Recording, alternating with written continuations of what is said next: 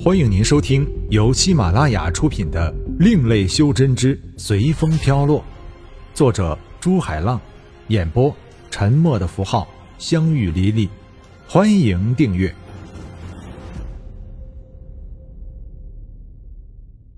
第二十八章：兄妹二人。这些草药都是你弟弟在后山采的。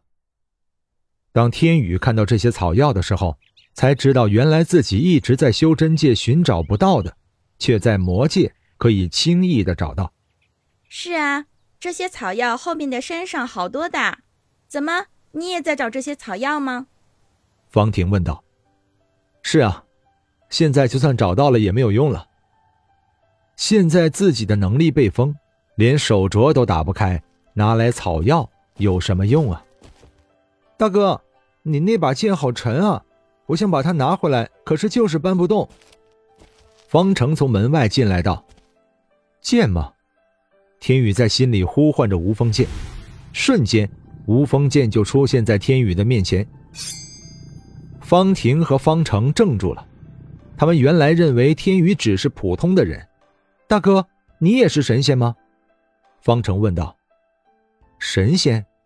你们这里也有像大哥一样的人吗？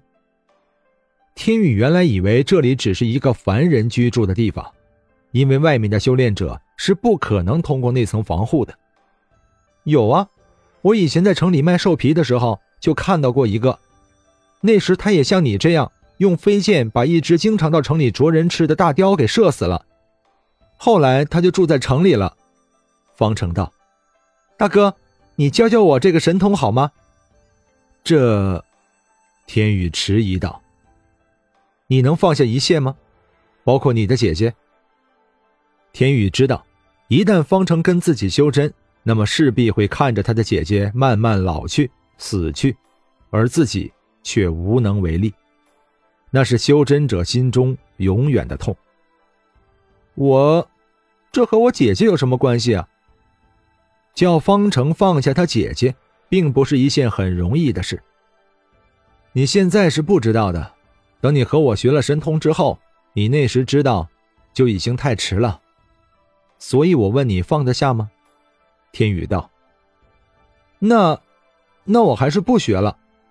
方程说着跑了出去，让他放弃姐姐，那是不可能的事。就这样，天宇在方婷十多天来的照料下。身上的伤慢慢的好起来，期间的相处让天宇更觉得方婷和小玲是那么的像。有时天宇就几乎把方婷当成小玲，有几次差点就做出亲密的动作来。方婷也在这十多天的相处中，慢慢喜欢上了这个自己一生见到的第一个男人。她终于感觉到自己的努力。是多么希望得到这个男人的认可，哪怕只是一个浅浅的微笑。一天晚上，天气突然变得恶劣起来，风雨交加，狂风夹着暴雨，吹塌了匆忙建起来的茅草房。没办法，三人冒雨寻找一个可以躲避的地方。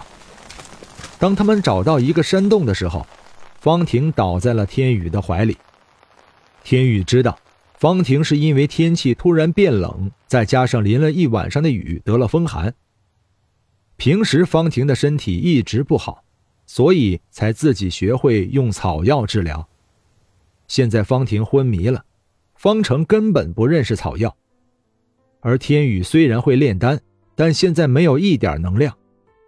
两个人现在好似热锅上的蚂蚁，不知道如何是好。原来还可以送到城里去治疗的，但方成他们离城里比较远，再加上周围就他们两人住，所以一直都是自给自足的，根本拿不出钱来。吴风剑静静地躺在天宇的身边，天宇爱惜地拿起来，轻轻抚摸着剑身，仿佛在抚摸自己的孩子一样。剑兄啊，现在大家都没有办法，只能委屈你了。方成，现在我们就去城里找人治疗，你姐姐的病要紧。天宇道：“可是我们哪来的钱呀？”方成道：“先去城里吧，到时我自有办法。”天宇道。经过一天的跋涉，终于来到了城里。你知道那个你看到会飞剑的人住在哪里吗？天宇问道。我知道，跟我来。方成带着天宇来到了一座大宅门前，大宅的门口站着两个看门的人。天宇一看就知道他们是修真的人，没想到在魔界也有修真的人。